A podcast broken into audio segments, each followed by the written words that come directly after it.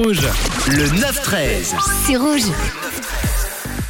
Et on parle ce matin de déguisement sur rouge avec euh, cette info qui est sortie. Un homme déguisé en Dark Vador euh, s'est déguisé, mais pas pour Halloween, pour une autre occasion. Et je vous ai demandé si vous saviez peut-être de quoi il s'agissait. On a des enterrements de vie de garçons qui arrivent. Et bah figurez-vous qu'on est un peu dans ce thème-là. Un homme déguisé en Dark Vador est sorti il y a quelques semaines d'un cercueil pour demander euh, en mariage sa compagne.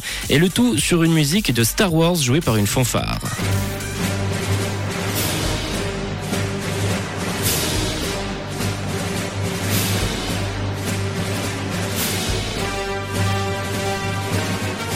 Ah, c'est romantique tout ça, hein. et ça se passe en Espagne, dans la ville de Fortuna, où une femme euh, qui se trouvait dans un bar avec euh, ses amis lors d'une fête de village a reçu euh, la demande en mariage de son futur mari, du coup déguisé en Dark Vador, comme le montre la vidéo repérée par le média L'Indépendant ce samedi. La mise en scène était accompagnée de la marche impériale qu'on peut voir justement dans les films Star Wars, avec ce son joué par la fanfare. Un autre homme euh, assez culotté euh, nous a dit qu'il espère qu'elle dira non.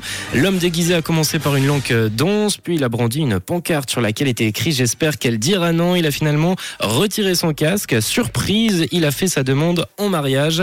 Et bien sûr, hein, en larmes, les émotions étaient là malgré tout de même toute cette mise en scène.